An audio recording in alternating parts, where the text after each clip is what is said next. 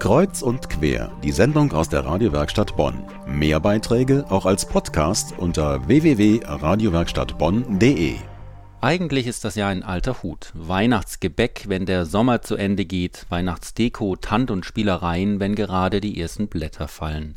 Was könnte man denken, eigentlich muss das so sein, denn seit Jahren geht das so. Und auch dieses Jahr liegen die Weihnachtssachen schon wieder einige Wochen in den Regalen.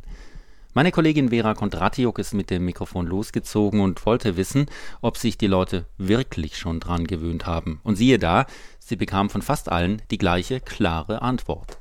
Oh, das finde ich ziemlich scheiße, ehrlich gesagt. Ich bin jedes Jahr aufs Neue überrascht. Also es stört mich tierisch. Ja, es ist übertrieben. Man denkt ja noch gar nicht so weit an Weihnachten. Weihnachten wird ja eher zu so einer Kauflaune gemacht.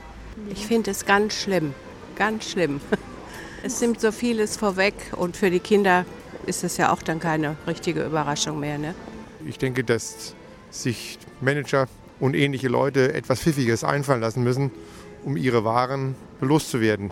Christlich gesprochen, alles hat seine Zeit, steht in den Prediern. Und das gilt gerade für Weihnachten. Ich finde das nicht gut, weil das ist einfach zu lange Zeit und man kann sich dann nicht mehr richtig freuen auf Weihnachten. Mittlerweile hat man sich ja daran gewöhnt. Das ist ja schon seit ein paar Jahren so. Aber viel halten tue ich nicht davon. Das finde ich unanständig. Weihnachten kommen dann wohl die Ostersachen schon. Ne?